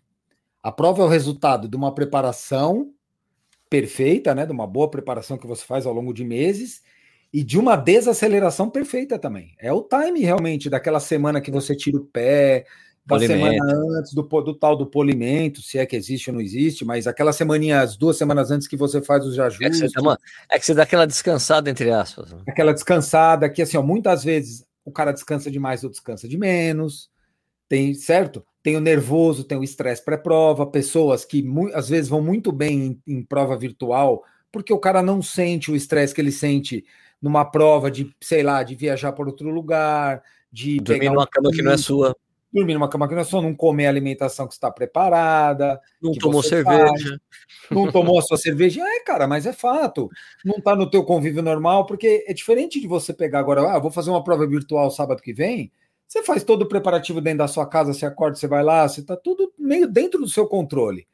Você larga na hora que você quer, você não tem um relógio que você tem que largar. Se você largar numa prova virtual às 6h50 ou às 7h10, não muda nada. Na prova real, não, você tem que largar naquela hora. Então você tem que ir no banheiro naquela hora, você tem que tomar o seu café da manhã se você toma café da manhã naquela hora. Chega cedo. Tem uma, tem uma porrada de coisas, e isso, isso a gente já falou na por que, que a Olimpíadas é tão especial, porque as Olimpíadas, além de tudo isso, ainda tem que acontecer a cada quatro anos essa perfeição. É verdade. Então, o assim, ciclo assim, do ciclo. O ciclo olímpico é outro papo. Então, essas marcas que a gente vê de recorde pessoal, de prova virtual, legal, beleza, show de bola. Mas na hora de ratificar na prova, pode ter certeza que vai ser muito mais difícil do que você vai fazer na prova virtual. Não tenho nenhuma dúvida disso. Agora, para muitos caras, talvez seja mais fácil, se você for olhar pelo lado de você correr com mais gente do lado. Para aquele cara que fez o pré certinho, pô, se você fez, sei lá, uma hora e 45 numa meia virtual, pô, foi tudo bonitinho, a chance de você fazer isso numa real, se você seguir tudo, todo esse escopo que a gente está falando, pô, é maior ainda, porque você vai ter gente do seu lado, vai ter gente incentivando, um cara ali para você pegar no final, né? Um corredor à frente. Os amigos ali na prova. Os amigos para você ganhar ou perder para não ficar ouvindo gozação depois, né, velho? Para não escapar da gozação. Então, eu acho, cara, que tudo isso faz parte dessa quebra, né? Um pouco do que, do que eu ia falar também é, é, é a gente tentar entender, né? Não tem muita explicação, não, do porquê que o ritmo de quebra das mulheres, de recorde das mulheres, é tão diferente dos homens, né? É muito diferente. outra, né? oh, mas tem outra coisa interessante aí, é, que, eu, que eu queria falar dessa prova aí, do, de Istambul. Eu falei para você, né, que os homens foram conservadores porque o piso estava molhado e estava meio que garoando lá, né? Sim. A mina não tomou o menor conhecimento disso, cara. Sentou ela saiu e foi embora. O, ela foi seguindo o coelho, foi seguindo o coelho. Cara, chegou ali no. no acho que é no, no 18 pro 19. 19. No 19, cara, acho que era o 19. Era uma subida ali. Ela chegou pro coelho, tchau, vou embora. Ela olhou assim, o relógio, vou embora. Ela saiu feito louca ainda, cara, acelerando no final. Tanto que quando a gente tava acompanhando, porque, tipo, a, TV tava querendo mostrar ali, né? O Candi, o Camoro, né? As estrelas e tudo mais. Mas teve uma hora, tipo assim, a transmissão era muito ruim, tá? No sentido de, de, de não informar. Edição, não, informar. não, não, de não informar pra gente as parciais de quilômetro, passagem de quilômetro, nada, nada. Assim, a gente tava meio na cega. Daí o Renan, o Renan Teles, né? Ele tava lá de olho e ele falou, Sérgio, ele ficava olhando os tapetes e falava, passou 17 para tanto, passou, sabe, o tempo Pô, total. E eu tava com a minha calculadorinha aqui do celular. E daí, quando ele falou, elas, pass elas passaram, meu, passou, mulher passou 17 para tanto. Daí, quando eu botei assim, 17 para tudo, eu falei, cara, mas isso vai dar 1.4 baixa. Isso é ritmo de recorde mundial. Daí eu fiquei, porra, que a gente vai ver recorde mundial. E foi exatamente o que ela fez. Ela saiu feito louca ainda no final, acelerando, e chegou dando salto ali, saltitante no final. Foi muito legal. Ela não teve menor conhecimento. Asfalto molhado, foda-se foda-se, eu tô bem, hoje é meu dia, ninguém tira isso aqui de mim. Então, é, você vê assim que os caras se seguraram por causa do asfalto. Tanto que quando, quando começou a prova, é, na transmissão, apareceu o Paulo Roberto de Almeida Paula. É, o, a primeira coisa que ele falou foi essa: Ih, tá molhado, não vai dar, não vai dar recorde. Foi a primeira coisa que ele falou, o Paulo. Ih, tá Cabeça molhado. Não, né? É, cabeça não, aí, dá uma olhada, os caras tiram o pé. Os caras tiram o pé, opa, porque pede aderência, sabe? Então, sim, escorrega. Sim. E, bicho, a prova tem um monte de. Tinha um monte de cotovelo ali, cara. Não um monte de cotovelo, tinha uns cotovelos foda ali. E mesmo assim, bicho, a menina foi lá e bateu o recorde mundial, tirou 30 segundos, cara. Sabe? Você vê assim, tipo, o que falava para os homens, né? Olha, vamos tirar o pé, vamos amanhã, porque tranquilo. A menina foi lá e bateu o recorde mundial, saindo, correndo atrás dos caras ainda, chegaram antes que ela. Então fica assim, ó, velho, vocês podiam ter corrido melhor essa coisa aí. É, porque assim, se, se, tipo, é, não dá, é, é, a gente não pode falar que 59 e 35 é um tempo fraco. Não é fraco. Não, não. É abaixo de uma hora. É tempo que você ganha prova, um monte de prova no mundo inteiro. Mas para aquele pelotão, É um tempo é que fica aquém, fica aquém do que a gente. Eu não, eu não vou fazer, é um tempo fraco. Não é um tempo fraco. Ele só fica aquém da expectativa que a gente tinha. A gente esperava pelo menos os 58, alguma coisa. O recorde mundial masculino eu não esperava, porque é praticamente impossível você tirar os 57 e 30, cara. É uma prova, tem que ser uma prova muito especial para você fazer. Dá muito certo, né, velho? E tinha muito nego com juntos. Cara, meu, lembra que foram quatro, quatro ou cinco caras que fizeram abaixo do recorde mundial naquela prova. Foram quatro caras. Bateram o 5801. Né? Foi uma prova diferente, foi uma prova especial, Valência. Valência dá todas as condições para que você faça isso. Né? Agora, então, não é que do nada aparece o recorde mundial, mas é que das mulheres estava em risco mesmo, porque toda hora alguém estava batendo. Era 58, quer dizer, fazia um 4 e 30, um 4 31. Os tempos eram todos parecidos de todos ali. Era 38, 41, sabe? 28. Então, que podia bater, cair o recorde mundial? Podia. Inclusive, o pessoal do Let's Run que eu acompanho falou que ia bater, que iam bater, mas não a Ruth. ele, ele achava que era a Pérez Jepchirch que ia bater o recorde é. mundial. Ele botou, não, vai, quem vai ganhar a prova vai ser a Pérez Jepchirch. E, meu, ela não ficou, ela acho que desistiu da prova ali no meio, nem sei se largou, ela nem tá, sabe? Então foi interessantíssimo. Você não vê a mina lá que era o favorito, plá, nada. Bridget Kosgei chegou na quinta colocação, ela que tinha o melhor Caraca. tempo do field, era um tempo dela que ela, tipo, o melhor tempo não era recorde mundial, porque foi, foi na Great North Run, né? Então a Great North Run, ela é ponto a ponto, então não é. E não é tem é algum, e aí a altimetria é maior, né? Tipo, tem aquelas uhum. duas regras. Né, para quem não sabe, eu já falei isso várias vezes, né, mas para quem não sabe, está escutando a gente, tem duas regras para você homologar recorde mundial. A primeira é que a largada não pode ser distante da chegada mais do que 50%. Então, se é na maratona, não pode ter mais, não pode, a, a largada não pode ser distante mais que 21 km. Na meia maratona não pode ser mais do que 10 e 10 e meio. 10, 10 e mais algum, mais um pouquinho mais que 10 e meio. Uhum. E também não pode ter a diferença de, de altimetria de mais de um metro por quilômetro. São essas duas regras. E é por isso que Boston não pode, não pode ser, você não bate recorde mundial em Boston, porque ele infringe essas duas regras. E a Great North Run é a mesma coisa, mas essa regra é coisa de alguns anos atrás, eu acho que é de 2000 e alguma coisa, 2007, 2012, um negócio assim, né? Não, é por aí, acho que é 7, porque é ah. antes do antes do, do É depois do da Paula. Né? É, é antes é. do Mutai. Aqui é, o do Mutai já não valeu. A Paula. a Paula foi 2003 e o Mutai foi. O Mutai foi 11. 11. Foi 11. Então foi, foi nesse intervalo. Foi antes disso, né? Que não pode. Daí, é mas antigamente era. Né? Tanto que o recorde da Carmen, que era o recorde sul-americano, da Carmen tinha sido em Boston. Apagaram da história o bagulho. Tiraram o tempo dela. Né? E ficou, ficou a Adriana, né? Que a Adriana com 12,29. Né? Você, você acha que de um tempo para cá as provas de meia ou as meias maratonas elas estão criando um caráter mais mais tático. Eu, eu tenho percebido isso. As provas os atletas têm disputado a prova com mais usando mais o componente tático da coisa do que a força entendeu? Acho que, a meia sempre, é, eu acho que a meia sempre foi assim, cara, porque na verdade o que a gente tinha antes era alguém que dominava muito a prova. O é, Zé Senai Tadesse, o Zé Senai Tadesse era um cara que punha para frente e entrava não perdia, né? É, o Samuel Angiro bateu duas vezes o recorde da meia. Ele ia para frente e batia. O Railê, ah. quando bateu também, era vou para frente, tchau, vambora. Né? Então, o que eu acho que hoje, talvez nessa sua leitura esteja correta a percepção que ela está meio parecida com a maratona nesse sentido. Os caras ficam correndo é. juntos até um tempo tal e pra depois poder... a gente decide. Isso. Né? Isso, a, isso... Prova de, a prova de Valência foi super rápida. Os caras chegaram ah. junto. Foi, foi, os caras foram juntos até um tempão, depois começaram a que, tentar que. O que não tem, o que eu vejo que não acontece na, na meia, diferentemente da maratona, maratona os caras ficam. Que, eles vão quebrando o pelotão. É isso né? aí. Durante a prova. Se o pelotão tá lá no início, começa com 30 atletas. Lá no meio, os caras começam a fazer aqueles fartlek lá para quebrar o pelotão, diminuir o tamanho de gente disputando a prova, né? Isso tem bastante na maratona, né? Ah, e na meia você vê que não dá, não dá muito tempo para você fazer isso. É. Ela passa muito rápido, né? E uma na hora acabou, é muito, né? Na meia é muito mais um cara que impõe um ritmo diferente, aí quebra mais um pouco, aí outro vai lá impõe um outro ritmo, mas você não fica é. tendo fartlek, né? Você só acelera. É, mas ó, mas a Pérez Gepchich, quando bateu a marca ali é, de, de corrida só feminina, que aquele foi evento da Adidas, ela correu praticamente sozinha.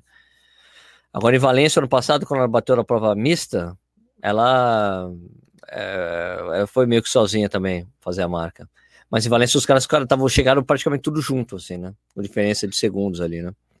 E, e, você vê que a gente, voltando um pouquinho ao passado, o que aconteceu ano passado, né? Mas que, que a gente cruza com o tema do, do nosso episódio hoje, o fato do Eliud ter sido derrotado em, na maratona lá em Londres, né, ano passado? Isso. É, isso, de certa forma, encoraja mais os caras a desafiarem ele. E isso possibilita mais quebras ao longo do tempo. Se você for pensar do ponto de vista do desafio, porque ele era um cara que eu, eu se eu fosse corredor profissional, se eu entrasse num field com ele. Ah, o campeão já está aí. O vou disputar tá a segunda colocação. Você, eu vou fazer? a segunda. É, é. Eu vou na cola dele e vou tentar ser o segundo. Na cabeça do Aí precisa aparecer algum maluco no meio que desafia o cara, que fala: Você quer saber? Meu, eu vou tentar dar na cabeça desse caboclo aí. Apesar de tudo, isso que, que você tá falando foi exatamente o que aconteceu em Londres ano passado. Os caras estavam esperando é. que precisou fazer alguma coisa. Porra. E quando eles perceberam, ele, pô, ele não tá conseguindo. Levar Pô, vamos pra cima do cara, cacete. Hora, tchau, tchau. É. é. eu acho que de certa forma você tem razão. Tipo, tipo, acabou o respeito. É, diminuiu. Diminuiu, pelo menos, né? Você concorda? É, tipo, respeito esse cara, mas olha, é, peraí. Né? Respeito. Mas o cara não é, o cara não é inquebrável, velho. Ele é ser humano. Então, se você é, tiver num é dia ruim, eu vou ganhar. O problema, é que, é, o problema é que tentavam isso antes não acontecia. Ele chegava e continuava é, ali, e depois exatamente. ele chegava no 30, ele tchau, vou ganhar, né? Só que dessa vez ele não tinha ele não tinha como responder. Ele exatamente. até tentou ir para frente, mas não deu certo. Os caras, ih, já era.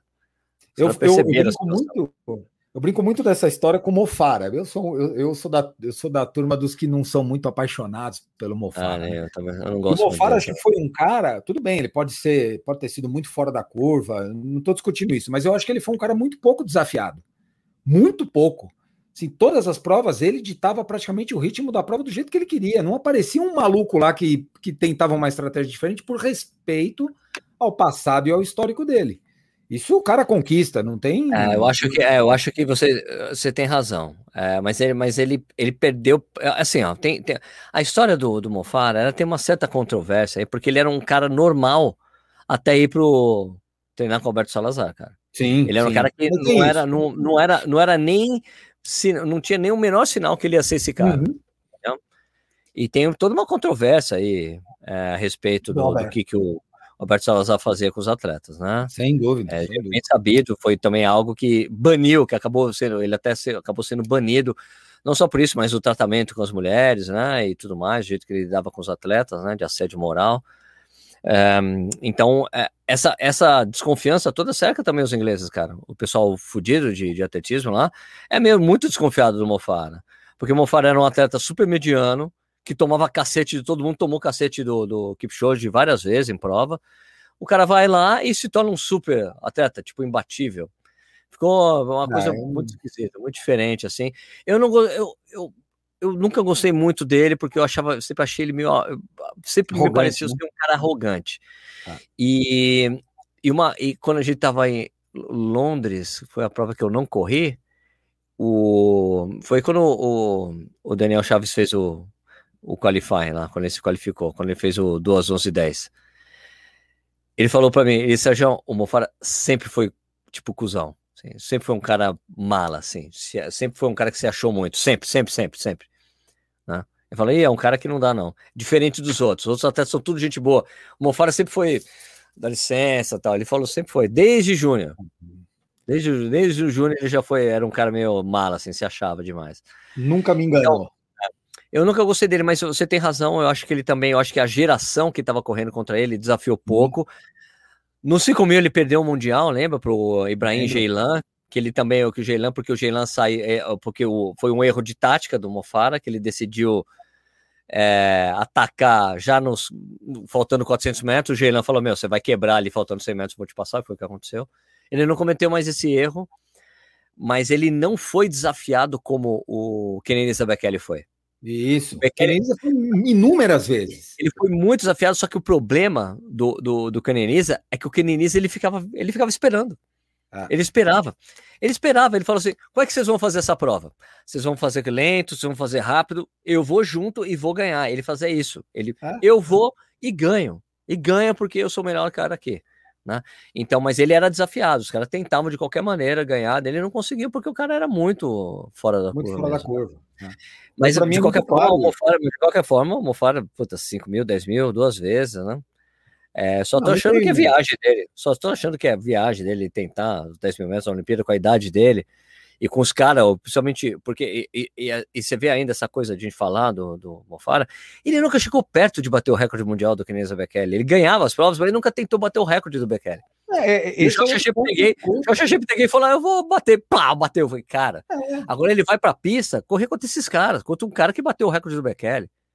Sabe, que, tem, é, que é muito mais forte. É bem diferente, né? Concordo. Concordo, e, e para mim isso é uma coisa que sempre me incomodou, assim, de certa forma, no Malfara. É lógico que porque eu não sou muito simpático a ele, eu vou sempre olhar o lado negativo do cara, né? E aqui não tô falando mal, o cara é um puta atleta, não vamos questionar esse tipo de coisa, mas. mas vou tirar o, o mérito dele como atleta, mas que ele acusou, ah, ele. É, é o Sir. O Sir Mo, Sir Mo. Tinha que ter ido para cima do tempo do Bekele, tinha que ter tentado feito o diabo com esses e não tentou de certa forma, ele se acomodou em ganhar as provas. Se acomodou, né? É bicampeão olímpico, o que, que a gente vai falar, né? Mas falar, meu, passaram o pé o cara nos 10 mil aqui no, no Rio de Janeiro, no ele Rio, levantou né? e foi lá e ganhou a prova. É, é, é. Eu lembro que eu, essa prova eu assisti ao vivo, cara. Eu tava no estádio, você também tava, né? No Engenhão nesse dia. Ele foi eu muito lembro... superior.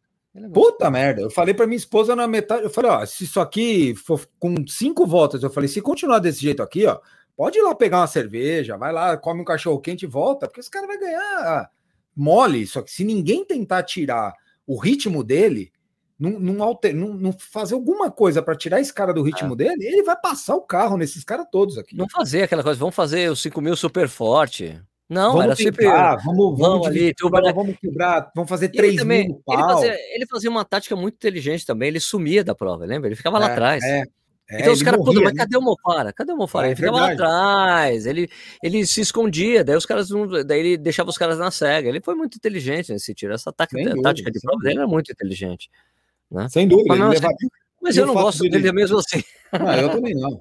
E por isso que eu acho legal quando você tem esses caras que quebram esses paradigmas, entendeu? O, o esporte ele vive de, de tempo a ser batido.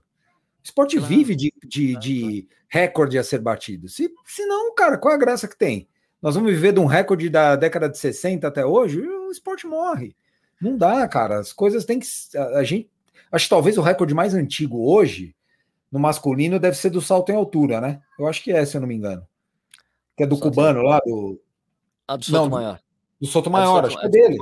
É. Acho que é o recorde mais antigo que ainda está é. vivo. O resto caiu tudo, já vai tá caindo, né? Se eu não me engano, né? A gente precisa fazer uma pesquisa depois aí. Mas isso só cai porque tem gente tentando bater e fala assim: eu vou pegar o que esse cara tá fazendo, velho, eu vou para cima dele, eu vou tentar buscar ele. E isso vale pra gente quando a gente vai disputar a prova que a gente quer. Quando você quer bater seu RP, quando você só vai, você só tenta algo diferente porque tem alguma coisa que te impulsiona. Ou é você, ou é teu amiguinho do lado, ou é um desafio Cara, tem que ter isso no mundo esportivo, não tem como. Então, eu não acho que os tempos parem de cair. Eu acho que os tempos agora caem menos. A gente passou um longo período, vai, dos 2 e 6 do Ronaldo, que foi em 98. 98 até 2004. 2004 Tergar. era Tergar 2,4, não era? Foi, fez, foi o primeiro a fazer abaixo de 12,5, né? Isso. Então você pega até ali, caiu um minuto. Nosso 456? 56, se eu não me engano. Caiu um minuto e pouquinho. Você ficou praticamente seis anos para cair um minuto e pouco. Depois você pegar de 2004 até 2000... Tem Macau. Pô, aí tem, tem Macau. Haile, Macau, Macau Kipsang, Kimeto. Kipsang, Kimeto. E, e, Kipchoge. E o Kipchoge, é. E Kipchoge. Aí se você pegar as, as diferenças... Puta, meu, caiu demais. Caiu quase três minutos agora. Em... É, do. É que o do, do Kipchoge pro tempo do, do. Como é que é? O, o recorde é o. Quem que era o do cara Quimeto, antes mesmo? Do Quimeto. Do Quimeto, é. Do Quimeto Porra, um foi, foi, foi, uma avenida. Foi uma avenida. Minuto e vinte. Minuto e vinte, eu acho que é um tri. É, isso. Dois, por isso dois, que é coisa do tênis. Né? 2,57. Ah, por isso que tem a é. coisa do tênis, cara. É, por, por, isso que a gente falou tênis. Foi uma avenida, foi muito. Baixava 20 segundos, 10 segundos. Meu, o cara baixou um minuto. É. Por isso que eu acho que agora a gente provavelmente eu, eu, se eu pudesse apostar, eu acho que o tempo do Kipchoge cai. Eu acho que cai. Mas vai cair 2, 1, 27, 2, 1, 12, sabe? Vai cair. Vai cair 10 segundos. Vai cair eu acho que tem que ter um cara muito excepcional para fazer isso. Como então, aquela batida na trave do, do Bekele, entendeu? Então, eu, a minha. Um a minha a minha opinião é aparecer um maluco aí, um desses caras, qualquer um da turma dos, dos 80, 50 quenianos abaixo de 2 e 6 aí, com os tênis novos, não adianta, vai ter que usar o bichinho, que vai para cima dele, que acredite nisso e que em um, dois, três anos vai derrubar o tempo dele. Ah, o, que a gente tem que ver, ó, o que a gente tem que ver é a evolução do Joshua Cheptegei nessas distâncias, para ver se ele vai conseguir se adaptar bem à meia e à maratona. Porque Coisa só o fato é do cara né? ter só o fato do cara ter os 5 e o 10 mil de, no bolso mostra que ele tem realmente o potencial para bater a marca dessas outras provas, né? É, mas a gente tem que ver se ele vai se adaptar bem. A gente sabe, tem histórias aí, né, boas, né, de caras que não conseguiram, né?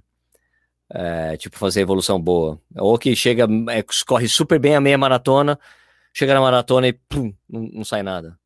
Entendeu? O Zecenay Tadesse é o maior exemplo disso. O maior exemplo. Cara bateu, bateu o recorde mundial da, da meia maratona umas três vezes. Nunca conseguiu correr bem maratona. Nunca conseguiu bem, nunca conseguiu. E era complicado pro cara, porque o cara ele tinha, era um super corredor, ele não conseguia correr prova pequena, entendeu? Ele, tipo, por exemplo, a primeira prova da vida do, do Kipchoge foi uma maratona de Hamburgo, uma prova pequena em relação às outras grandes Sim. provas que a gente tem. Então ele pôde ir amadurecendo, passando por outras provas, entende? Por provas menores. Ah, vou lá, corra Amsterdã e ganho. Não, o, o, cara já teve que estrear em Londres, entendeu? Já com cachê grande, alto, vambora, sabe? Daí puta pressão, né? Então não deu certo, né? Às vezes, às vezes dá certo com o atleta, às vezes não, né? Tem gente que dá certo com a distância, que casa bem, né? Você vê que o, que, o Kipchoge foi um cara que casou muito bem com a maratona. Sem dúvida. meia maratona ele nunca teve os tempos super excepcionais de meia maratona, só o cara destrói na maratona, é a, é a prova do cara. Né? Agora, só para só só contribuir com, a, com, com o ranço do Mofara, que eu queria só falar de um detalhe do ranço, é que eu acho ele, sinceramente, aqui com todo com todo respeito do mundo, com todo respeito, o cara é o, o cara é cavaleiro, né, da rainha, o Sir, é. Sir Mofara, bicampeão olímpico. Mas o cara é um bundão na maratona, velho. Porque quando o cara percebeu que ele não ia conseguir ser o melhor, ele só ia ficar tomando pau e nunca ia ganhar uma maratona, ele desistiu. É, desistiu. Não... Ah, não vou ser o melhor. Ah, porra, tô perdendo, entro. Pô, ele ganhou Chicago. Mas depois acabou. Ganhou, ele ganhou a maratona, tinha que ganhar uma média, velho. Mas ele, ah, não, eu, eu queria ser melhor que todo mundo, eu, então vou voltar para os 10 mil. Só que ele vai voltar para os 10 mil com essa, com, com, essa bando de nego novo ali, cara, que corre ah. pra cacete. Vai tomar um pau, vai tomar um pau.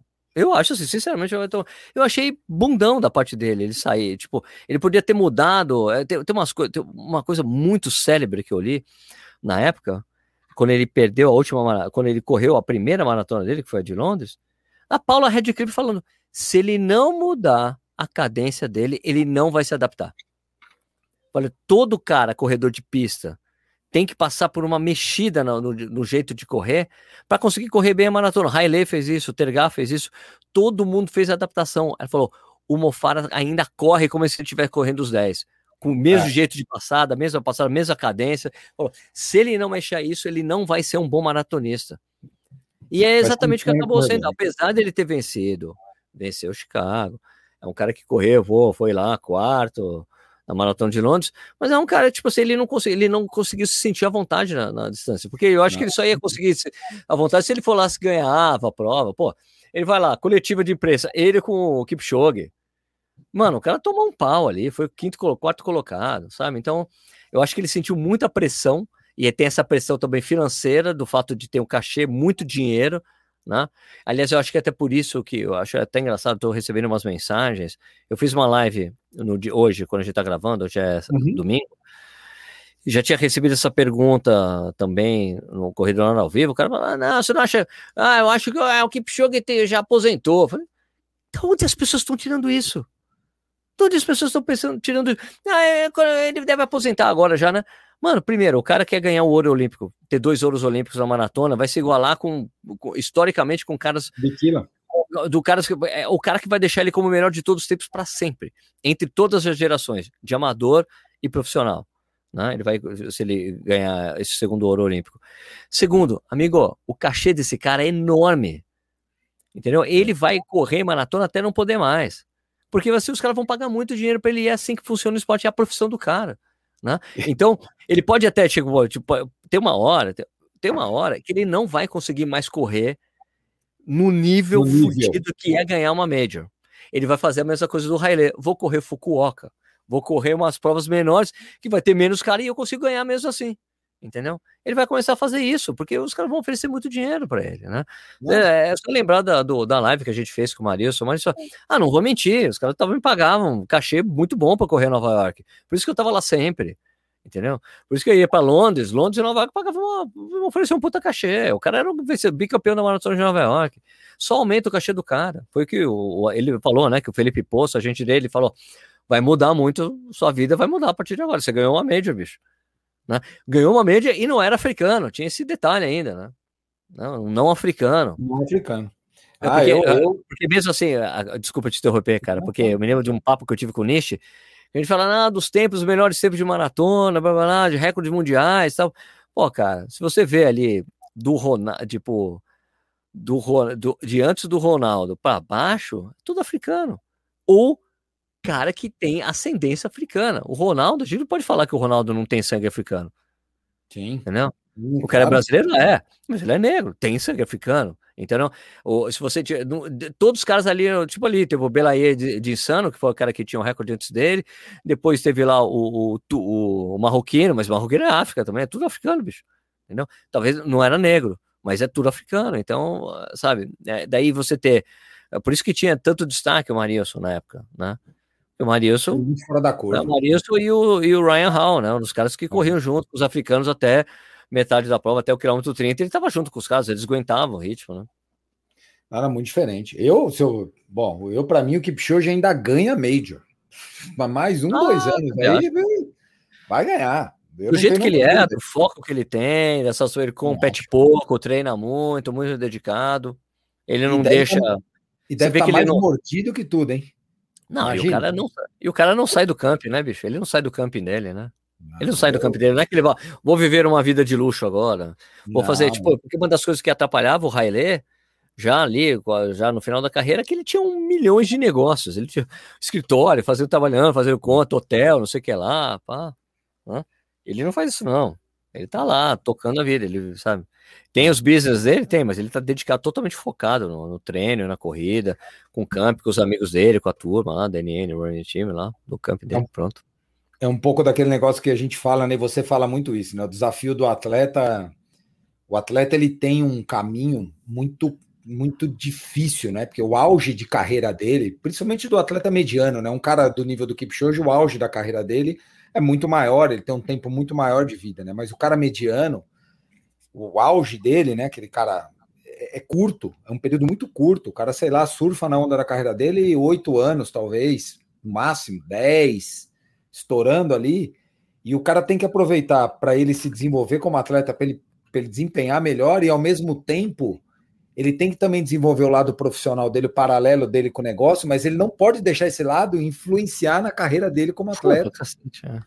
Ele não pode, cara. E ele tem que, ele tem que ter esse equilíbrio para ele se manter como atleta, porque se ele perder esse fio da meada desse tempo, desse ano, desses 8, 10 anos que ele tem de melhor, de melhor idade, ele tá fudido, não volta mais. E aí ele perde tanto um lado quanto o outro. Então o cara tem que. Ele, é uma linha muito tênue, assim, entendeu? é um pouco é, um pouco como jogador de futebol, só que a diferença é que o jogador é que a gente, quando fala jogador de futebol, a gente olha para os clubes grandes, né? Mas Sim. se você olhar do clube médio para. Se você olhar do clube médio. É salário mesmo. Os caras ganham, não ganham nada. E é a mesma coisa. O cara que é mediano, se ele não cuidar da carreira dele direitinho, não ficar no mediano durante 10, 20 anos e ali fazer uma base, e ele se perder nesse meio, ele perde a carreira dele em 5. Aquilo que era 10, 15, vira 5 anos. E o cara aí ele se perde. E o atleta, ao meu ver, né, ele, ele, ele é muito difícil ele equilibrar tudo isso. E a personalidade do Kipchoge cativa muito por isso, pelo jeito como ele leva a vida pessoal, a vida profissional dele. É, é muito legal você ver o jeito. Cara, você assiste qualquer matéria dele, qualquer coisa dele, você não consegue sentir um ar de deslumbramento, de, de perda Zero. de foco, de falta de humildade, de arrogância, de nada. O cara tá sempre com aquele perfil centrado. Tá... E aí você ouve atletas que conviveram com ele, o próprio Daniel Chaves já falou, que ele é um cara que sempre foi muito bacana. Pô, então não tem o que falar do cara, né? O cara é completamente fora da curva. E um cara desse não vai desperdiçar o fim da carreira dele de uma à toa, não. Você pode ter certeza que ele vai voltar e muito forte, cara. Ó, tem, o, tem um livro lá do Haranand Finn, Running with the Canyons, né? Correndo com os uhum. Kenianos. É, e ele fala sobre exatamente o que você falou. Que é, tem, é muito comum, às vezes, aparecer um atleta keniano, ganhar uma prova, e daí o cara desaparece. Some. Por quê? Porque o cara ganha uma puta grana. Ah. E, pô, o Quênia, cara, é um país muito mais miserável que o Brasil. Muito. E daí todo mundo começa a te pedir ajuda e você começa a ajudar as pessoas. Eles têm essa coisa solidária ferrada lá no uhum. Quênia. Muito forte. Então, começa a pedir ajuda, ajuda quando você vê o cara perdeu completamente o foco. E daí não consegue treinar.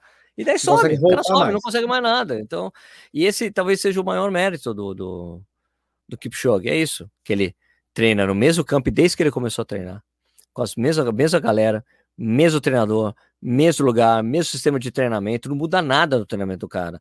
E, e é por isso que é, as pessoas falam, não, quando ele perder, fala, não, mas é isso é mesmo. Tem dia que dá, tem dia que não dá, tem que perder isso. Não, cara. Ó, quando a gente, quando a gente erra em uma prova, qual a primeira coisa que o treinador vai perguntar pra gente? O que, que você fez de diferente? Primeiro. O que, que, o, é, que, que o Kipchoge fez diferente? Ele não conseguiu treinar como ele sempre treinou a vida toda. Ele tirou completamente, ele não conseguiu fazer o treino com a galera, com a turma fazendo os lombos, todo mundo junto, aquela galera junto, porque ele, tava, ele tinha que treinar em isolamento no Quênia. Foi o que foi, foi a preparação completamente diferente de todas que ele tinha feito, feito antes. Ah, todos os atletas passaram pela mesma situação? Sim, passaram, mas para ele influenciou. E daí ele não conseguiu, bicho. Não conseguiu, acontece, acontece mesmo, mas aí você vê que era essa coisa, né? Era uma, um uma detalhe, prova. Uma prova, uma prova de todas, de todas que ele tinha feito. Ele só tinha a única prova que ele tinha perdido, o Kipsang bateu o recorde mundial e foi o segundo colocado. Né? Ah, não... Então, mano, é por isso que eu acho que ele volta, volta super bem, porque ele voltou a fazer o que ele sempre fez e ele sempre permaneceu exatamente com essa coisa que você fala, dessa essa coisa centrada, focada no treino, super filosófica e tudo mais. Apesar de quando a gente vê ele falando, ele é super acertado, super sério, super sério, mas para mim eu acho que é a mesma coisa que eu já falei antes, que tipo, o desejo que eu tenho era que ele dominasse tão bem a língua inglesa, que ele fala muito bem inglês, faz tudo inglês, mas que ele é, é, era a coisa que as irmãs Williams tinham com Guga, velho. Ela fala, Porra, você vê ele, pô, ele, você vê ele falando com os brasileiros, ele, puta, é engraçado, as pessoas ficam rindo com ele, ele parece ser super divertido. O que a gente vai fazer? Vamos aprender a falar português. Elas começaram a aprender português para poder falar com o Guga, velho. As irmãs, eu, eu, eu, tinha jornalista na época que falava isso. Poxa, cara, as entrevistas com o Gustavo, com, com o Kitter, com a, com a imprensa brasileira, fica todo mundo dando risada. Quando é inglês, não, porque ele é sério, tenta responder direitinho, porque ele não fala. O Google não era um cara que falava super bem inglês. Quem falava super bem inglês era o Merigênio. O Merigênio era super, super fluentão, assim, falava super bem e tal, com a formação e tudo mais. Agora o Guga não, era uma coisa que, tipo, ele falava. Ele não conseguia desenvolver muito bem o que ele estava falando, entendeu? Ele tinha um, era um vocabulário um pouco mais limitado. Mas falar o quê, né? O Guga foi o primeiro do mundo, ganhou o Roland Garros três vezes. Puta cara fudido. Mas ele era um cara divertido pra gente, era um cara super animadão, super sorridente e tal. Os americanos viram que ele é esse cara bacana, mas ele não conseguia eh, essa conquista ali, sabe, do público americano com essa coisa. Meu, eu queria gostar muito desse cara. Você vê essa diferença que você vê, assim, o, o, o, o tanto o, o Roger Federer como o Nadal, eles falam bem. O Nadal fala bem inglês, então os caras gostam do Nadal. Gostam. O Federer, o Federer é mais filha da mãe ainda, né? O cara é poliglota, ele fala a língua que tiver lá, a língua é. do campeonato que ele tá falando. que para quem, pega... pro, pro, país, pro país que tá sediando é do caralho, né? Pega os caras da Fórmula 1, né, cara? Impressionante. Até pelo mundo que vive a Fórmula 1, que tem gente de todo lugar do mundo aí naquele troço. Porra, o nível de proficiência dos caras é um negócio fora da curva, né? É, o Djokovic também, o Djokovic é poliglota. O Djokovic é outro. É, é. Isso é importante para a carreira do cara, né, Sérgio? Isso, de certa forma, move muito dinheiro na carreira do cara. A gente pega o próprio perfil do Riley. Pega o perfil do Riley. O Riley é um cara, ele é um cara que o inglês dele não é, é perfeito, mas ele é um cara muito solto com o idioma. Totalmente solto. Era sensacional a entrevista solto. dele. Sensacional. É. melhor. Das entrevistas que eu fiz com atletas africanos foi o mais, mais bacana. Porque ele é um cara super fluía, cativante. Super fluía, fluía muito, é. fluía. E assim, é, e ele tem um inglês normal, ele não tem um inglês ultra, ultra fluente, nada disso. Fala com sotaque arrastado, mas ele é um cara que se, posi que se sente muito confortável com o idioma. Então ele fala de uma forma. Eu vi uma entrevista dele, aquela que vocês fizeram na Runbase na época, né? Quando ele, ele veio para cá. É, o, o Nish fez com ele. Né? Eu, eu assisti algumas, ele falou para a turma lá fora um pedaço. Cara, o cara super, super, super à vontade com o microfone na mão, com um perfil totalmente diferente até dos etíopes, né?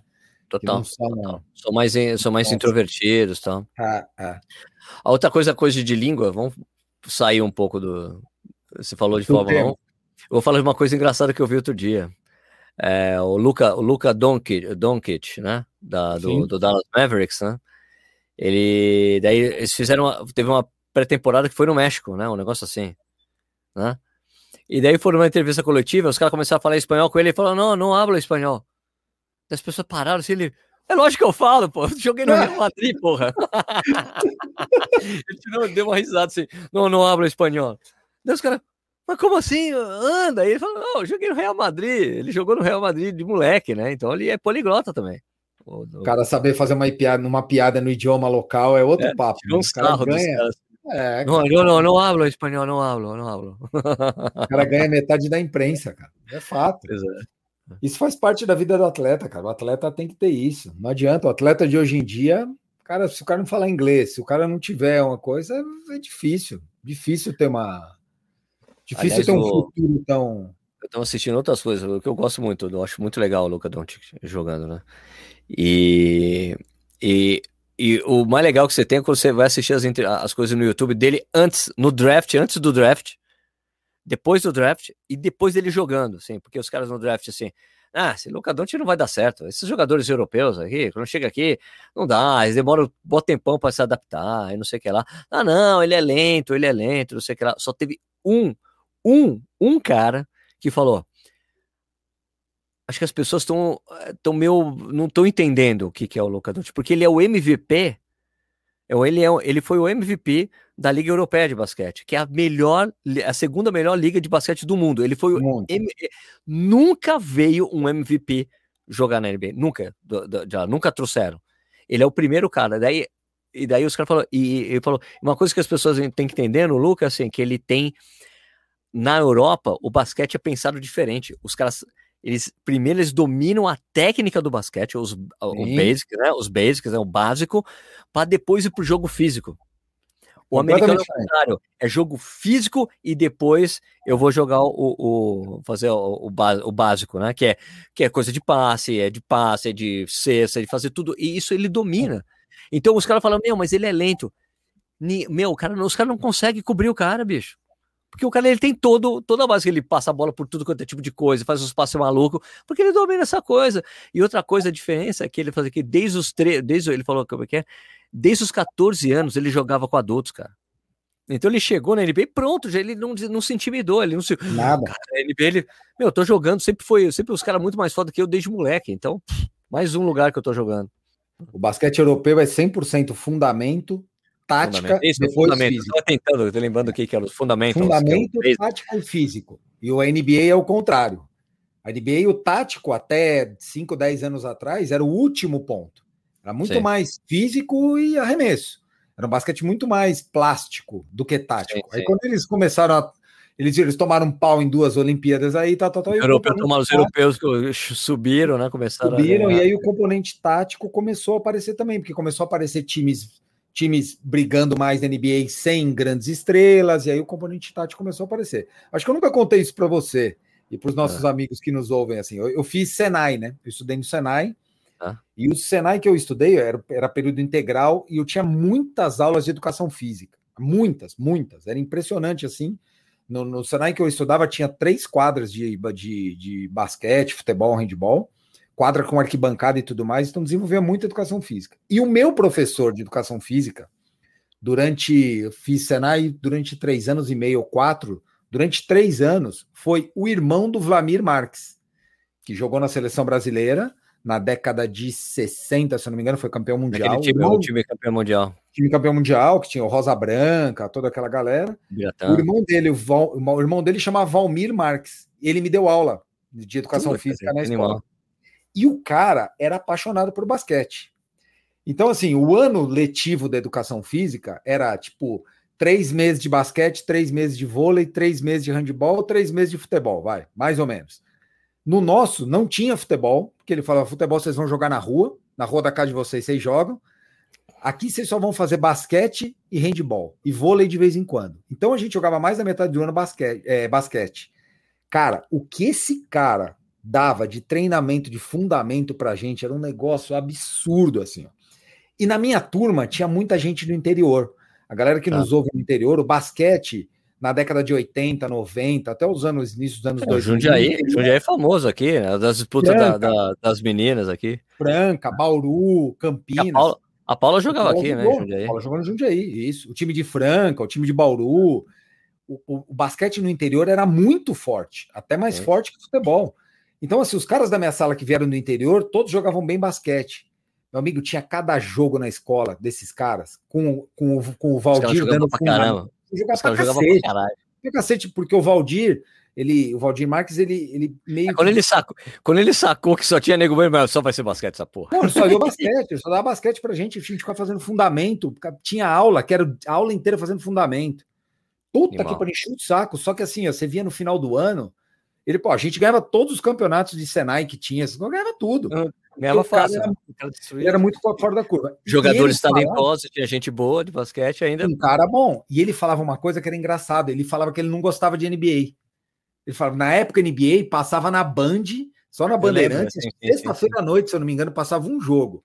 E Luciano ele falava vale, que ele não gostava, no Luciano do Vale, porque ele falava que NBA não era basquete. Falava, isso não é basquete. Isso aí é um monte de cara forte pulando.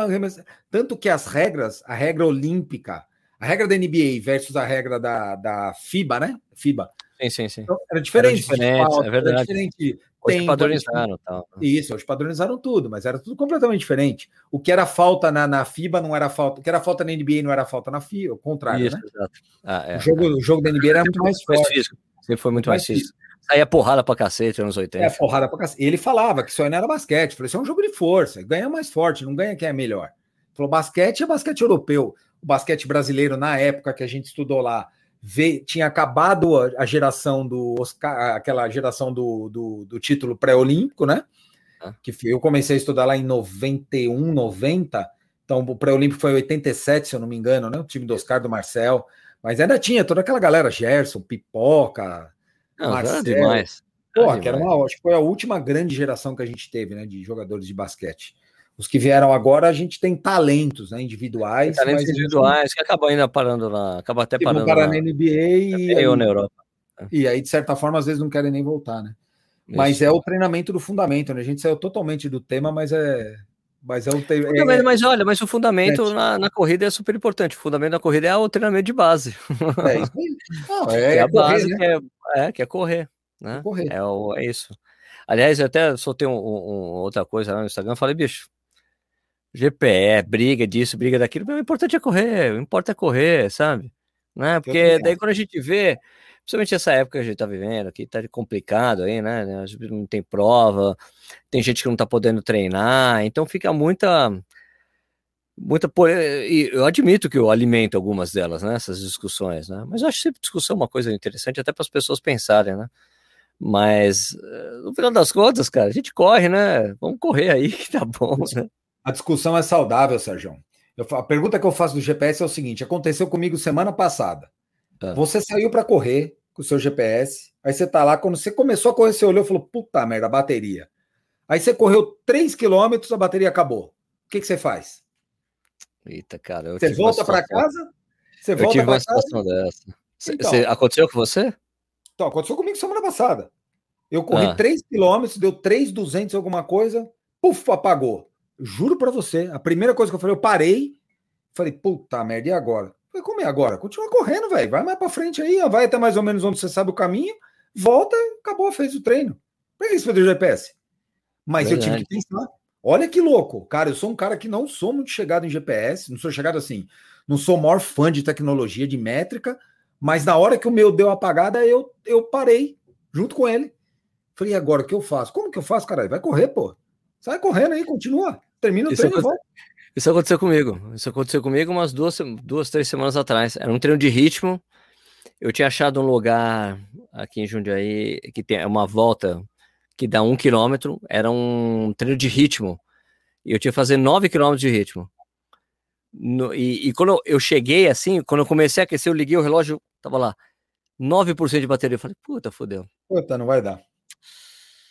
Daí fui lá, fiz aquecimento, acelerações e saí. No 4,200, pum, parou o relógio. Eu olhei assim, eu parei, mesma coisa que você, eu parei.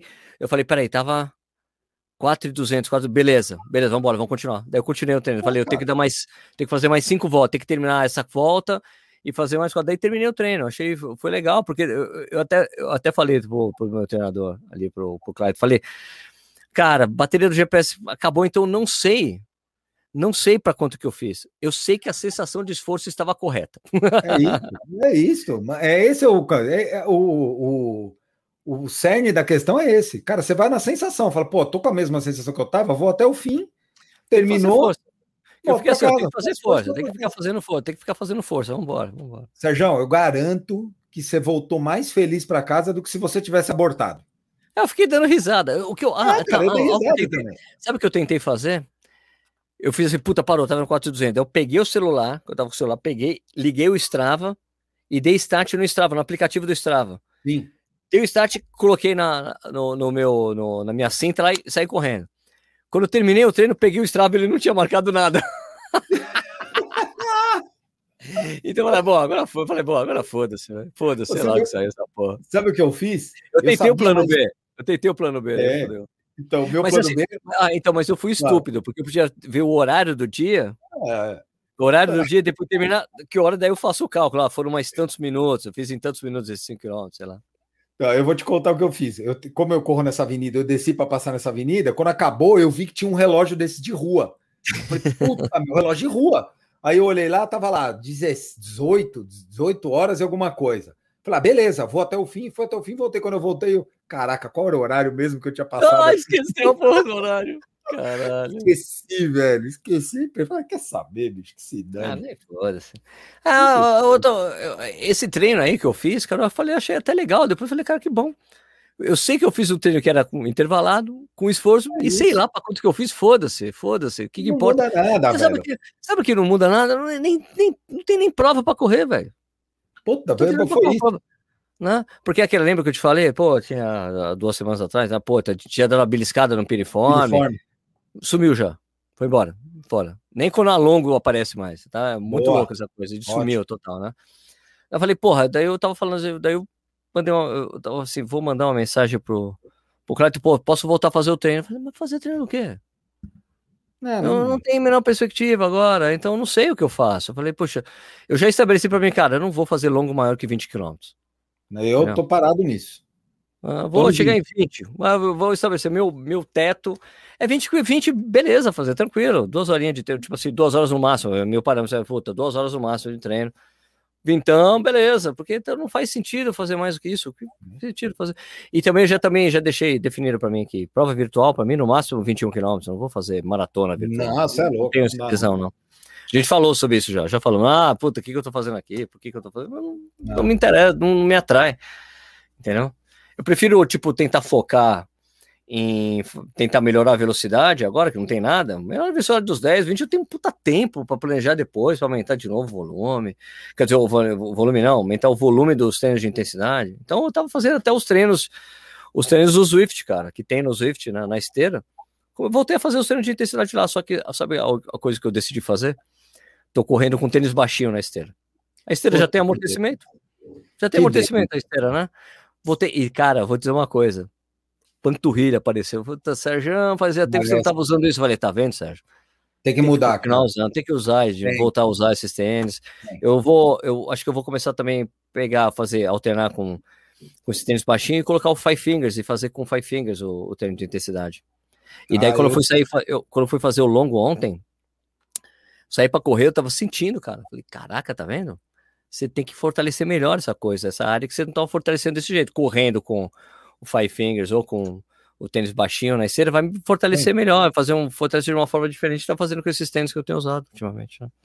Cara, eu acho que isso é primordial, velho. Eu percebi que logo no comecinho, quando eu, quando eu tive o quando eu recebi o Adios Pro lá, que eu comecei a treinar com ele, e eu, é lógico, cara, natural, você está usando um tênis que te dá uma resposta, que economiza a tua panturrilha, que você não sente nada. Pô, a tendência é de você só querer usar aquilo, né? Só que eu percebi um dia que eu usei um tênis baixo que eu estranhei demais. Aí eu, na hora, eu falei, cara, isso aqui tá errado. Eu tenho que continuar usando o tênis baixo, eu vou ficar mesclando. vou usar uma hora, uma isso, hora, outra. Ah. E aí eu percebi que o corpo adaptou. E agora eu já não sinto mais tanta diferença, assim. Ótimo. Aí eu tô usando que eu...